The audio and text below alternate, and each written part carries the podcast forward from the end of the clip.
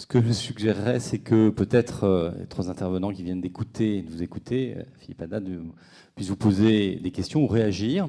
Et puis après, voilà, si dans l'Assemblée il y a des échos, eh j'ai le micro à disposition pour euh, vos questions. Aux, quatre intervenants d'ailleurs. Hein. Vous pouvez préciser à qui vous vous adressez plus particulièrement telle question ou si c'est à tous.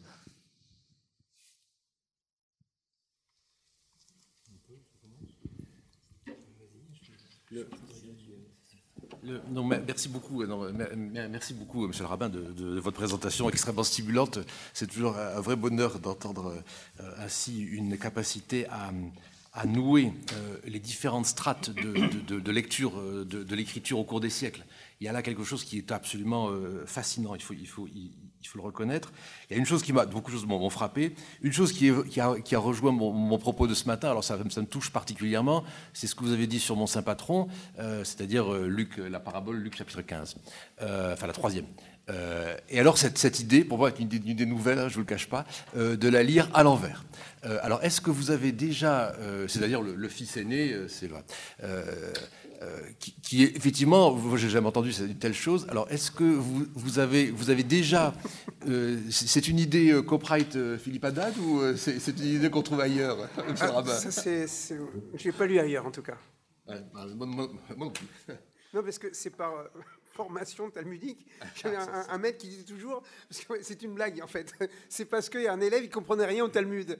Alors pour montrer qu'il était un bon talmudiste, il posait toujours la question, et si c'était le contraire? Alors le, maître, il, a fait sa démonstration, puis l'élève qui comprend rien dit, et si c'était le contraire? Alors le rabbin, il fait l'inverse, et l'élève, il repose la question, et si c'était le contraire? Parce que c'est lourd quand même, enfin c'est lourd, c'est lourd de conséquences pour notre manière de lire euh, euh, euh, cette parabole. alors d'abord, d'abord, ça permet de sortir d'une lecture trop vite familialiste. Hein, c'est souvent comme ça qu'elle est lue. on projette dessus nos propres difficultés familiales. Bon, ben, c'est d'accord. mais, mais on voit, on voit bien que là, ce qui est en jeu est beaucoup plus important dans la manière même dont, dont la parabole ne se termine pas. Parce qu'elle ne se termine quand même pas. Qu'on inverse ou pas, de toute façon, elle ne se termine pas. Alors, quand on inverse et qu'elle ne se termine pas, qu'est-ce qu'il faut en conclure? C'est à nous de la terminer, au fond. C'est ce que je crois comprendre, oui. C'est-à-dire que lorsqu'une histoire ne se termine pas, c'est à nous, comme un peu le Sefer Torah, vous savez, quand on inaugure un Sefer Torah, eh bien, les dernières lettres ou les derniers mots sont écrits au moment de l'inauguration du Sefer Torah. Quelque chose de l'ordre de l'écriture qui se prolonge. Voilà. Ah, parce que je pense aussi que euh, en m'investissant dans l'étude, enfin dans la lecture des, évangiles, c'est vrai qu'il y a sans arrêt cette, euh, opposition avec les pharisiens, ou les rabbins, les rabbis, euh, etc.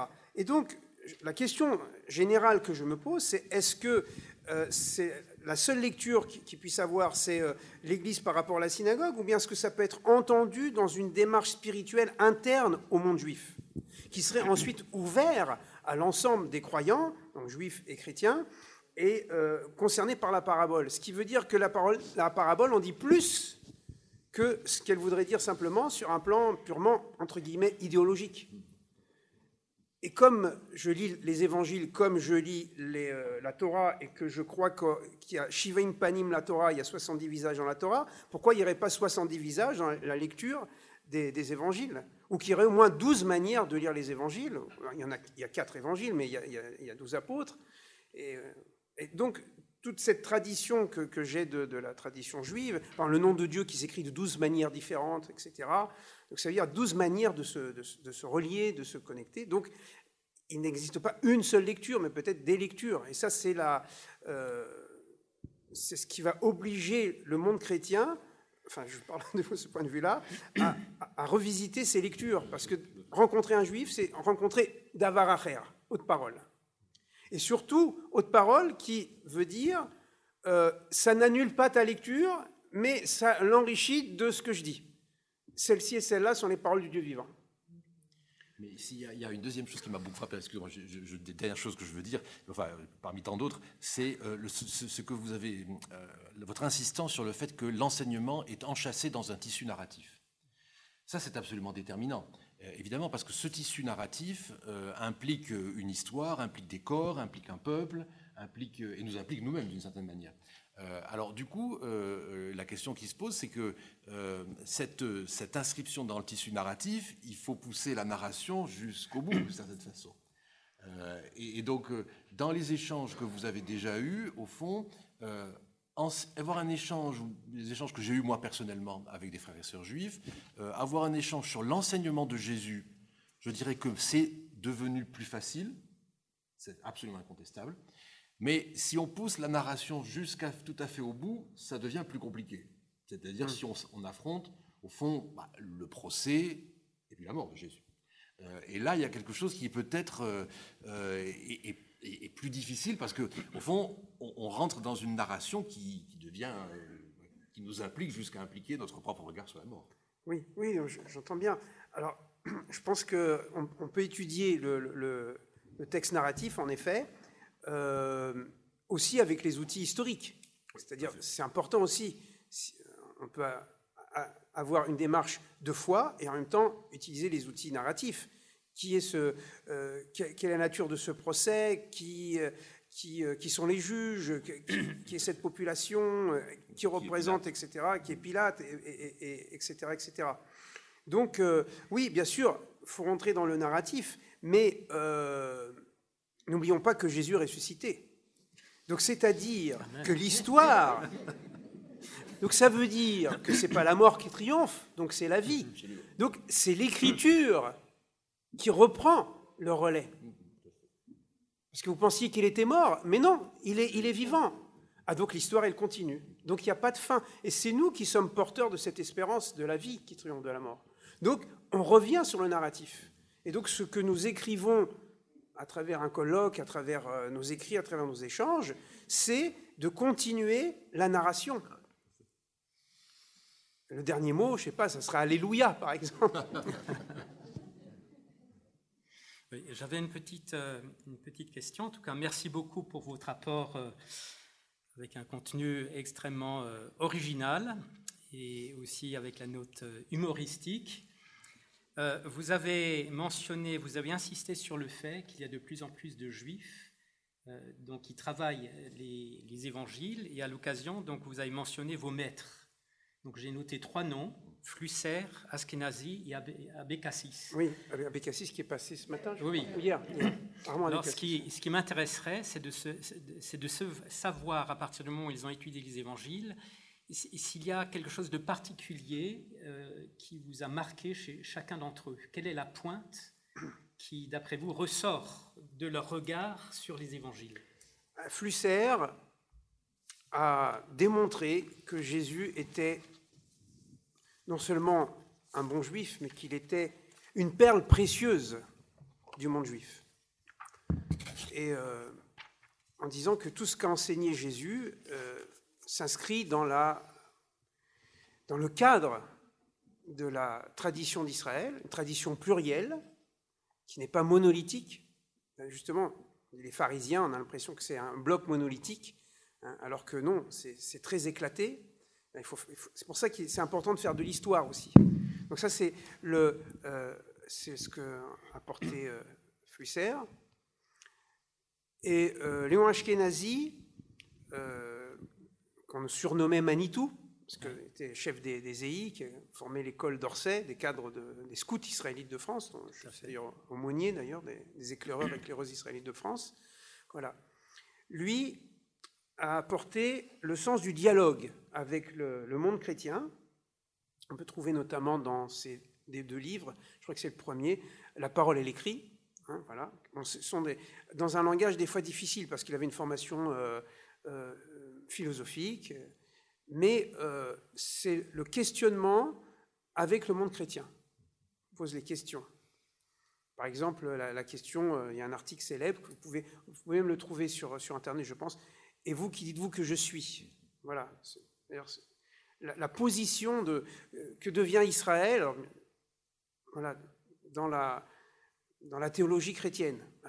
Avant Vatican II, après Vatican II, mais voilà, c'est cette interrogation euh, que, Léon Ashkenazi a apportée. Et euh, Armand Abécassis, c'est le travail, pour moi, ça a été l'inauguration du travail sur les évangiles, puisque Il a travaillé notamment sur la, le premier chapitre de Matthieu, sur la généalogie, etc. Et en utilisant les outils du, du Midrash dans la lecture de l'Évangile. Ce qui fait que à ce moment-là, il n'y avait plus deux livres, donc on dire l'Ancien Testament, et pour bien séparer le Nouveau Testament, il y avait les intertestamentaires, comme ça, ça fait Nomadsland, et on ne peut pas se rencontrer. Et là, on, sort le Midrash, et le Midrash qui à la fois relie l'Ancien Testament, le Tanakh, et les Évangiles, et euh, qui m'a un petit peu ouvert la porte, je suis reconnaissant aussi, de, euh, par rapport au travail euh, que je vais faire par la suite, quand on me demande qu'est-ce qu'un rabbin a à dire sur les Évangiles. Donc voilà, chacun a apporté un éclairage qui, qui constitue un peu ma, mémoire aujourd'hui. Est-ce qu'en Israël, il y aurait quelqu'un, un nom à nommer? Bah, En Israël, vous, avez, vous avez des, des, des, écoles aujourd'hui. Vous avez eu André Chouraki, bien sûr, qui a, qui a fait école. vous avez le, le, Rav, même dans le monde orthodoxe, vous avez le, le Rav Ben Amnon. Euh, vous avez. Euh... cours de Nouveau Testament à l'université hébraïque. bien sûr, bien sûr, à l'université, bien sûr, à l'université hébraïque, vous avez aussi des, des chaires d'études de, des évangiles, etc. Et euh, donc aujourd'hui, euh, ce sont des, des rencontres assez fréquentes. Hein. Alors moi, je voudrais ajouter un petit mot. Donc, je suis toujours reconnaissant au rabbin Philippe puisqu'on se connaît depuis longtemps. Euh, de, l'importance, donc c'est très important hein, ce, que, ce que nos chers amis Armand, Philippe et d'autres font pour euh, cette lecture renouvelée des évangiles avec le, Midrash. Mais je voudrais euh, essayer d'ouvrir ça, c'est-à-dire qu'on en est au début, donc forcément, bah, c'est bien, ça serait bien qu'un rabbin fasse, par exemple, la relecture totale de chaque verset de l'évangile, comme ça on aurait vraiment autre chose. Mais je voudrais aussi, euh, et là je parle surtout au, rabbin Philippe, mais aussi à d'autres parmi nous peut-être, euh, mettre l'accent sur cet aspect de tradition orale. C'est-à-dire que quand on, reçoit depuis euh, un peu plus de 50 ans, n'oubliez jamais que dans le monde juif, il y a Torah écrite, Torah orale, et que la Torah orale précède finalement la Torah écrite, et qu'il y a ce monde d'oralité qui est toujours là, présent bien avant l'écriture.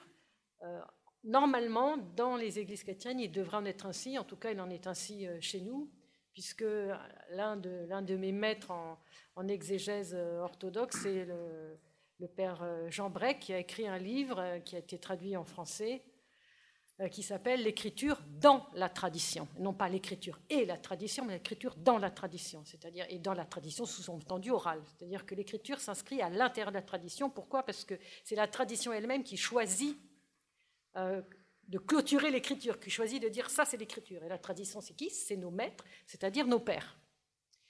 J'aimerais beaucoup un jour, peut-être on pourra faire un travail euh, éventuellement, euh, est-ce qu'on ne pourrait pas aussi, ce qui est fait, ce qui fait est très important, il faut continuer de le faire, mais est-ce qu'on ne pourrait pas aussi mettre en, écho, en parallèle, le Midrash, la Mishnah et le Talmud, donc entre le 1er siècle et le deuxième siècle en tout cas, 200 pour la Mishnah, jusqu'au 6e, 7e siècle, et euh, les écrits des pères de l'Église. Et est-ce qu'on ne pourrait pas découvrir, bon, bah, ça c'est tout l'objet de ma thèse qui j'espère sera bientôt publiée, euh, est-ce qu'on ne pourrait pas découvrir euh, toute cette tradition orale chrétienne, qui, est peut-être un peu oubliée dans le cadre du dialogue, est-ce qu'on ne pourrait pas la découvrir et sentir l'écho? Je vous donne un exemple, il y a... Les pères ne sont pas tous d'accord. Les pères ne sont absolument pas tous d'accord sur des, sur des interprétations de, certains versets d'évangile.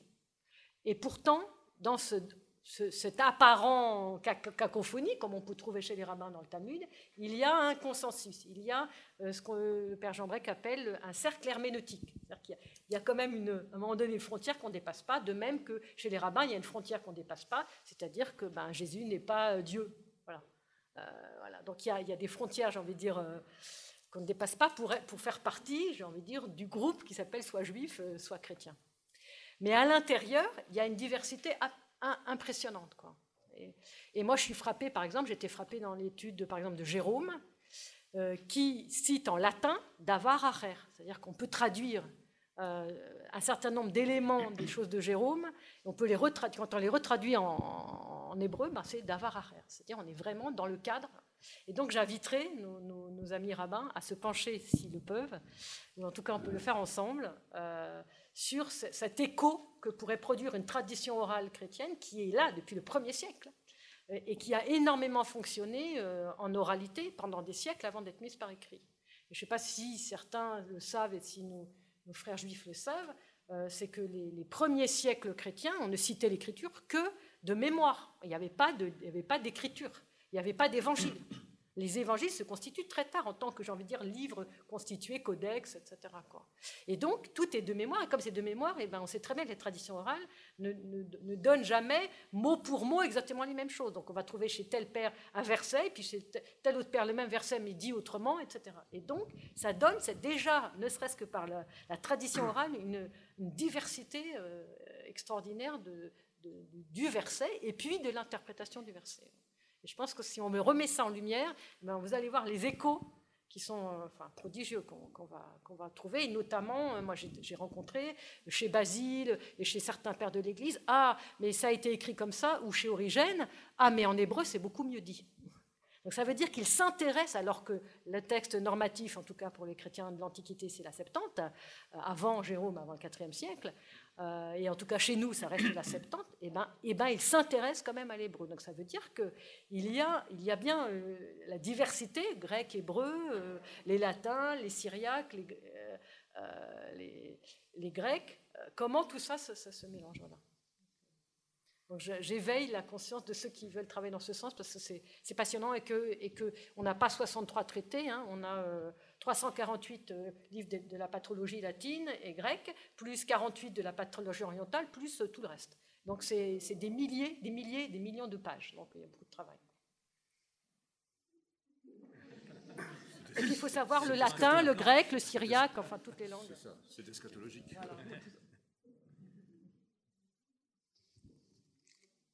Si parmi l'Assemblée, peut-être maintenant, voilà, donc dans le fond, je vais vous amener le micro.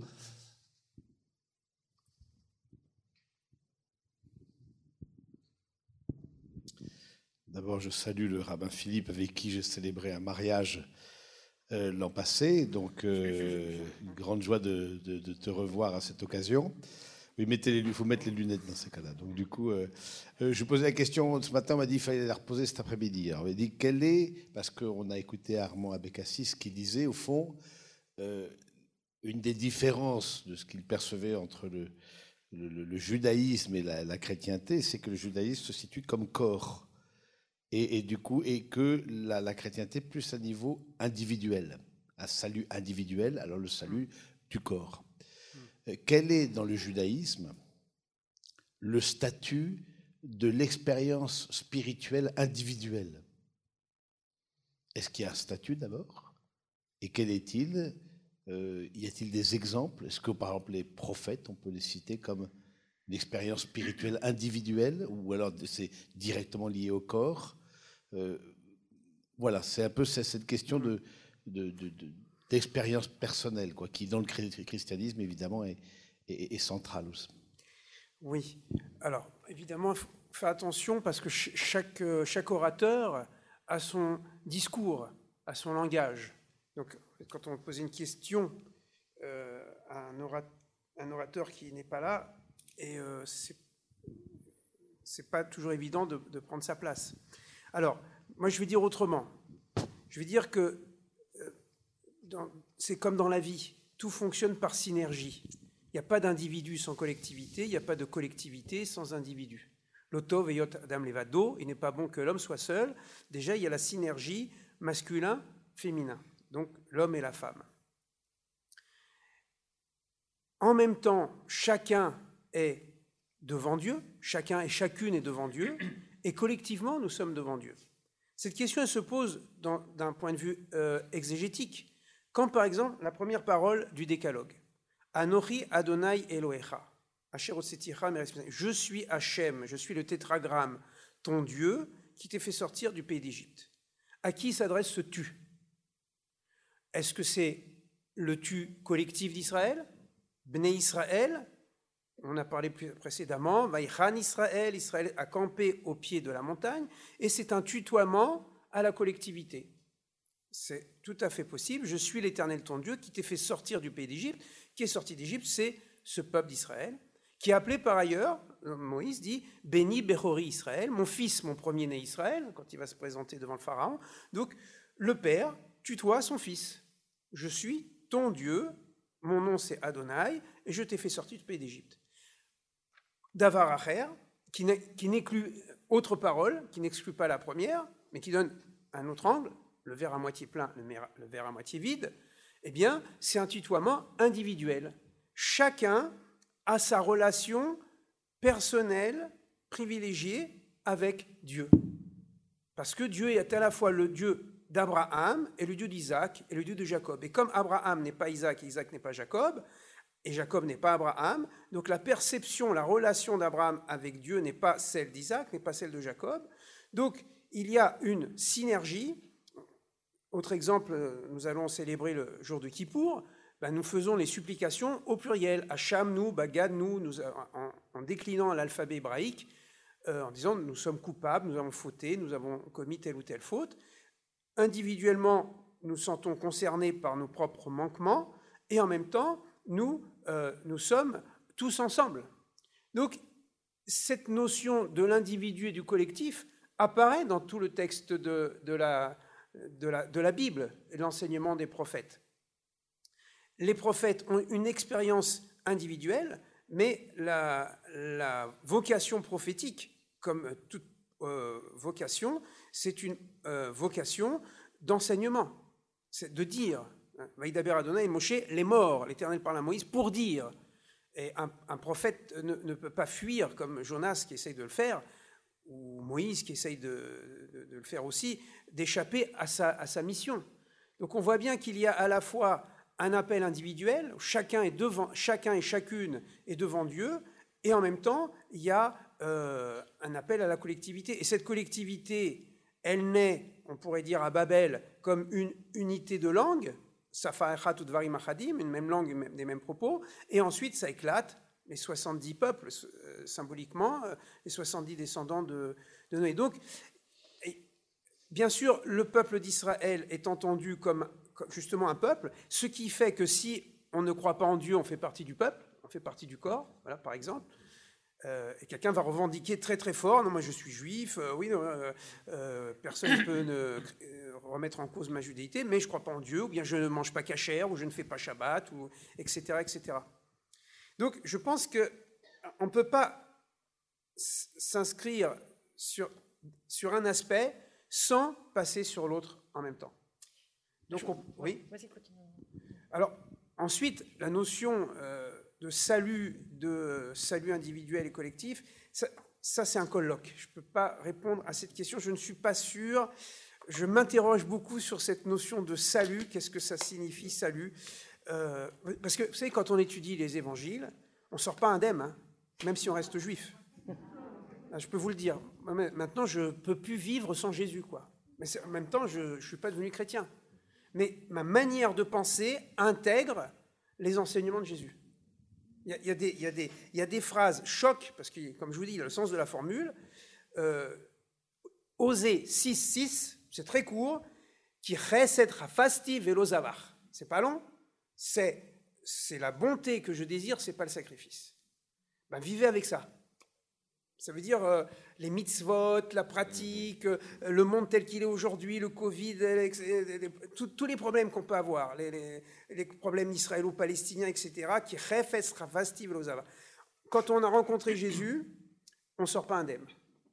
Mais pour la, pour la question du salut, il faudrait encore travailler la question. Je ne suis pas sûr que le judaïsme soit une religion de salut. Voilà où j'en suis aujourd'hui. Je pense que ce qui est important, c'est de réaliser le royaume de Dieu ici, et donc il y a la question de la foi et de la morale. C'est-à-dire qu'on ne peut pas penser seulement en termes de foi, mais aussi en termes de morale, une morale spirituelle, pas une morale moralisante, une morale spirituelle. Et, euh, là, ça engage aussi bien l'individu que la collectivité. Parce que l'état du monde, ça dépend aussi de moi. je voudrais ajouter quelque chose à la fois pour le rabbin et pour euh, euh, le père. Vous allez peut-être être choqués, mais dans l'Église il n'y a pas de salut individuel. Je dis bien, il n'y a pas de salut individuel. Et que ce soit le père ou le rabbin, nous avons entendu dans leur bouche à la fois le mot individuel et personnel. Chez nous, c'est très différent. Il n'y a pas de salut individuel parce que l'individu, il est tout seul, il est coupé de tout. Individu. Il y a un certain salut personnel parce que la personne, et la personne au sens théologique du terme, est une personne unique en relation avec toutes les autres personnes et en relation avec la Trinité. Oui, mais, il se trouve que chez nous, il n'y a pas de, nous c'est très très marqué, il n'y a pas de salut individuel, au point que le salut de mon frère est plus important que le mien. Avant chaque, communion de divine liturgie, chaque fois nous, disons une grande prière qui commence par Je crois, je confesse que tu es le Christ, euh, le Fils de Dieu, qui est venu sauver les pécheurs, dont je suis le premier. Dont je suis le premier. Ça veut dire que, ça veut dire que je me considère comme pécheur, et quelque part, comme le dit d'ailleurs Saint Paul, je suis plus pécheur que tous. Et tout le monde va aller avant moi dans le royaume parce que je n'ai pas réussi à porter le péché des autres, parce que mon péché est trop grand, il faut déjà que je porte le mien. Donc ça, c'est fondamental chez nous. Et je pense que euh, cette idée, et puis il y a la notion de personne, c'est-à-dire c'est la personne par rapport à la nature. Donc cette, conscience de la, personne qui est bien plus que sa nature est, très très très fortement euh, euh, théologiquement développée dans notre tradition orthodoxe. Et c'est la raison pour laquelle nous sommes tous de la nature humaine, c'est pour ça que nous sommes tous entièrement solidaires, que, une, âme qui s'élève, s'élève le monde, et une âme qui pêche, euh, voilà, tout le monde euh, tombe. Et c'est la raison pour laquelle l'idée de, excusez-moi, de salut personnel, c'est si je cherche à me bonifier, c'est pas pour moi, c'est pour tous. C'est pour tous les chrétiens et tous les hommes de la terre. Et donc cette conscience collective, elle est, elle est extrêmement puissante. Mais est-ce qu'il n'y a pas cette question qui est... Est-ce qu'il n'y a pas cette question dans tout le Tanar et euh, dans le Nouveau Testament, cette question fondamentale, mais comment est-ce que mes péchés peuvent être pardonnés? Et, quelque part, c'est synonyme de la question du salut. Il y a deux aspects dans la, Bible qui correspondent aux deux dimensions de, de l'étude de la prière. Quand je suis dans une posture de prière par rapport à Dieu, je suis rien et comment je pourrais être juste devant Dieu? Et en même temps, quand je suis dans la posture de l'étude, je sais que Dieu dépend de moi. Pour dire autrement, quand je suis en prière, c'est moi qui dépends de Dieu. Quand je suis dans l'étude, c'est Dieu qui dépend de moi. Parce que si je ne pratique pas la justice ici-bas, ou si je ne suis pas généreux vis-à-vis de celui qui en manque, eh bien c'est Dieu qui est bloqué dans son projet de bénédiction. Pour ça, la Torah, elle dit, si un pauvre vient te voir, Patoar tiftar et tu ouvriras ta main. Vous pourrait dire, mais euh, t'as qu'à t'arranger le pauvre avec le bon Dieu. Qu'est-ce que la Torah me demande à moi de donner alors que si tu es pauvre, c'est peut-être Dieu qui veut que tu sois pauvre et je riche. Donc on va établir une théologie individualiste où chacun est euh, chacun pour soi, Dieu pour tous, et Dieu va, s'occuper de, toi, mon prochain. Rabbi Nachman de Braslav, un grand maître du chassidisme, disait que lorsque tu vois un pauvre, deviens athée. Comme ça, tu ne pourras pas te dire, c'est le bon Dieu qui va résoudre le problème. Donc, c'est-à-dire que, en effet, sur, un certain point, quand je suis dans une posture de créature par rapport au Créateur, je suis écrasé par le poids de, mes manquements, de mes failles. Mais n'oublions pas que c'est Dieu qui m'a créé comme ça. Mais en même temps, ce Dieu qui m'a créé dans le manque, parce que si on, il a mentionné que le ciel et la terre sont terminés, c'est que l'homme n'est pas terminé, eh bien, ce Dieu fait alliance avec cet, homme euh, manquant pour que lorsqu'il y a de la justice à pratiquer, eh bien, ma bonne volonté fasse que la volonté qui est dans le ciel se réalise sur la terre. Donc ça dépend sur quel point de vue on se situe, vous voyez? Et, c'est pour ça que dans la tradition juive, il y a cette synergie de la prière. Quand on prie, on dit finalement tout ce qu'on a étudié, tout ce qu'on a fait, mais toi qui es au-dessus des louanges, etc., et nous, nous sommes que poussière et cendre. Et en même temps, si j'étudie, c'est pour savoir comment je vais agir le mieux possible vis-à-vis de, Dieu. Et peut-être que la posture juive, elle pense moins en termes je suis pécheur. elle pense plus en termes de Dieu compte sur moi. Alors je vais essayer de faire le, mieux possible. C'est comme Dieu me disait, hé fiston, bon, euh, voilà, t'es comme ça, mais euh, essaye de faire au mieux le monde que je t'ai donné. Et donc il y a cette dynamique de responsabilisation. Moi, j'entendais quand même assez fortement la, question du, frère, parce que c'était au fond sur la nature de la, de la vie intérieure. Vous posiez la question sur, au fond, la dimension euh, proprement euh, mystique, au fond, hein, si, je, si je poursuis un peu ce que, je ne sais pas si je trahis pas, euh, et on voit très bien ici que il y a eu, parce que le problème il est politique, c'est-à-dire qu'on voit très bien qu'à force d'insister sur l'aspect proprement individuel, on ruine tout ce qui est commun. Et on en est bien. or, évidemment, ici, la tradition catholique, elle, elle s'est profondément adaptée, et peut-être trop d'ailleurs, à la modernité, à la modernité avec la naissance, au fond, du, sujet dans, sa singularité. Euh, et, ça, on le voit très bien quand on a, nous, enfin, moi je le vois même dans mon enseignement, quand euh, on reçoit des, étudiants qui viennent d'une autre culture, euh, en particulier d'Afrique ou d'Asie, où on sent très bien que le groupe prime quand même sur la personne. Nous, on est dans une société qui a été construite comme ça pour des tas de raisons sur lesquelles on pourrait s'expliquer d'ailleurs, où au fond le, sujet prime toujours sur le, collectif, c'est évident. Alors la tradition catholique, au moins en Occident, elle s'est beaucoup adapter la, la, dévotion moderna, hein, pour prendre un exemple, c'était vraiment la recherche, au fond, de la manière dont euh, je peux inscrire dans mon existence la nouveauté évangélique. Euh, jusque, bien sûr, dans l'effort pour les autres, dans la vie liturgique, mais aussi dans la vie intérieure. Euh, l'exemple de l'imitation de Jésus-Christ, pour prendre un texte tout typiquement de cette, dévotion moderne, est, est, un bon exemple de, cet effort considérable dont, sont, nés de grands mystiques, euh, euh, hommes et femmes, euh, qui ont été capables de, déployer à l'intérieur même de leur vie intérieure une, relation avec celui qui est vivant. Donc moi je dirais que c'est vraiment le, un exemple où là la diversité culturelle se, déploie. On est dans une interaction avec une culture. Et il est absolument évident que dans le monde oriental, par exemple, pour prendre l'exemple de l'Église orthodoxe, c'est absolument autre chose qui a été. La, pression était celle de, l'islam, enfin c'était tout à fait autre chose qui, se passait. Euh, donc nous, ici, euh, euh, la manière dont on se situe face... C'est pour ça que j'entends bien la question du frère. C'est-à-dire, au fond, est-ce que cette vie intérieure mystique dans le judaïsme trouve à s'exprimer ou où trouve-t-elle à s'exprimer? Et, et, je, pense que ça serait intéressant parce que on, pense, enfin, il y a de la mystique juive. Oui, ah oui, à ce moment-là, oui, merci. Alors d'accord, peut-être c'est un complément alors de ce que je disais tout à l'heure. En effet, il y a dans ces lectures plurielles de la Bible, il y a aussi la lecture mystique, mm.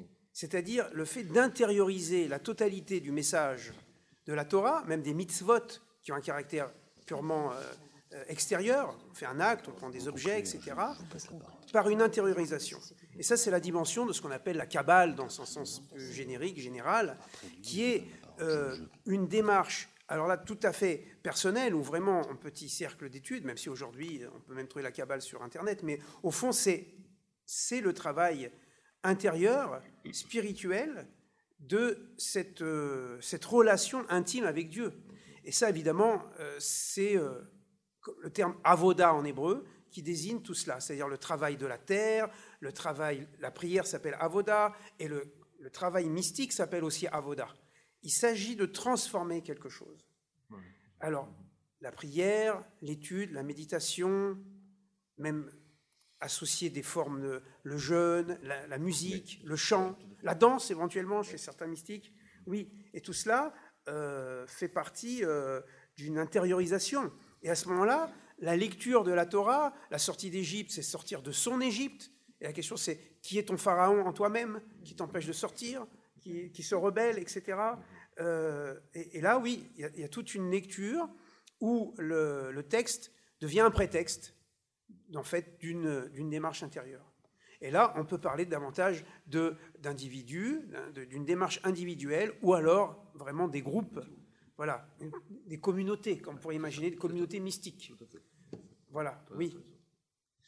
Voilà, il me revient de vous remercier et euh, de passer la parole à Sylvain Lacou pour euh, vous dire quelques mots et pour conclure ce colloque.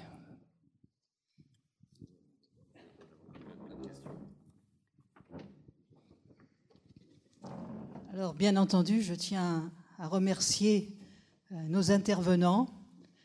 Je tiens à remercier particulièrement le pasteur Ramp, parce qu'il y a seulement 15 jours, je l'ai prévenu. Pourquoi? Parce que j'avais un autre pasteur qui devait venir de Suisse et qui est professeur à l'Université de Genève, et son université lui a dit, pas question de venir en France. Hein, vous voyez, la France, vraiment, c'est le lieu maudit par excellence. Je ne sais pas quelles sont les décisions que nous allons entendre ce soir de la part du président de la République. Donc, je tiens à le remercier parce qu'il a dû renoncer à une, euh, rencontre internationale par, par Zoom, hein, hein, et, il a choisi de venir ici et donc de préparer euh, rapidement un enseignement. Et pour nous, c'était un apport extraordinaire parce que je pense que beaucoup de, catholiques, nous ne connaissons pas hein, le protestantisme avec toute la dimension qu'il a pu développer. Nous ne connaissons pas vraiment, nous avons des clichés sur l'Église évangélique. Et pour nous, c'était un apport très, important. Donc, euh, je le remercie en votre nom et j'espère qu'on va pouvoir continuer à collaborer. Je remercie le Père euh, Luc Forestier, donc euh, il n'est pas loin, Hein, puisqu'il est à la Cato. Il vous a distribué un document sur la permanence d'Israël et l'œcuménisme. Donc c'est un laboratoire, vous, pouvez y participer. Hein. Il y a eu une publication qui a été faite sur la question de la permanence d'Israël. Hein, donc là, un, livre que je vous conseille. Et là aussi, euh, je pense qu'on va continuer à collaborer. C'est pour nous un, grand plaisir de travailler entre deux facultés parisiennes. Voilà. Je remercie Sandrine. Euh, on se connaît depuis longtemps, je crois. Hein. On a des parcours un peu semblables, qui ont un peu changé de route, etc. Euh, là aussi, hein, je pense que la connaissance de l'Église orthodoxe en milieu catholique est quand même très limitée. Limite, on, connaît peut-être un petit peu plus le protestantisme parce qu'on en, voit plus. Hein. Et donc là aussi, c'était important euh, l'apport qu'elle nous a donné, en particulier en passant par la patristique. Comment se situer les pères par rapport à, la, tradition juive. Et puis évidemment, je remercie le rabbin Haddad qui est en pleine fête en ce moment. Hein. Donc, euh, euh, préparer, préparer qui pour, ce n'est pas rien quand même, et qui a accepté de venir euh, ici. Mais moi, je sais qu'à chaque fois que je me dis, j'ai besoin d'un rabbin, et eh ben, tout de suite, je fais un mail au rabbin Haddad. Et je sais en, général que j'aurai une réponse positive. Ce que je vous conseille particulièrement, c'est qu'au deuxième semestre, ici même, le rabbin Haddad va donner un cours sur lecture juive du Nouveau Testament. Donc vous avez déjà goûté, hein, il vous a mis l'eau à la bouche, et je crois que c'est, hein, euh, vous êtes les bienvenus pour, euh, pour cet enseignement. Alors, un petit mot, donc je suis directrice du Centre chrétien d'études juives. Hein, vous avez des petites plaquettes là que vous pourrez prendre. Donc vous pouvez venir à des cours qui ont lieu euh, toute l'année, à des sessions aussi. il y a des sessions qui permettent à des gens qui viennent de plus loin de, pouvoir quand même se former. Et je voudrais vous rappeler quelque chose, et là, je vais me faire appuyer par le rabbin. L'hébreu est indispensable. Et là, n'hésitez pas. Nous avons de très bons professeurs d'hébreu dans cette maison. N'hésitez pas à vous inscrire en hébreu. Et n'ayez pas peur. Hein, je joue un peu le pape. Euh, euh, n'ayez pas peur parce que vous, vous serez très bien entouré mais je crois que c'est bon de pouvoir goûter à la langue de la, de la Bible, à la langue du peuple d'Israël. Hein, vous avez est vu une langue facile. Hein. L'hébreu est une langue facile. Oui, c'est une langue facile, ce qu'elle dit. Hein. Mais c'est vrai, c'est vrai, c'est une langue facile. Euh, et, et, vous voyez tout ce qu'on peut découvrir grâce à, un mot d'hébreu. Hein. Il y a un univers qui s'ouvre devant nous grâce à un seul mot. Alors n'hésitez pas à vous inscrire. Vous, pouvez en parler si vous avez des doutes. Euh, lève-toi, Alice. Euh, Alice est un des professeurs d'hébreu, d'hébreu 2, mais elle, a fait hébreu 1. Hein, si vous avez des doutes en vous disant j'en suis incapable, à la sortie, vous pouvez toujours parler avec Alice. Elle vous dira, elle vous donnera des conseils. Hein, et les cours commencent euh, la semaine prochaine. Voilà. Je vous remercie d'être venu. Hein, dans des conditions, en effet, qui ne sont pas faciles. Chacun est devant ses peurs, ses angoisses. je comprends que pour hier, et pour certains, c'était un peu plus difficile. Euh, aujourd'hui, quand même, je pense que vous avez respiré un bon coup. Puis nos professeurs vous ont aidé à respirer encore plus.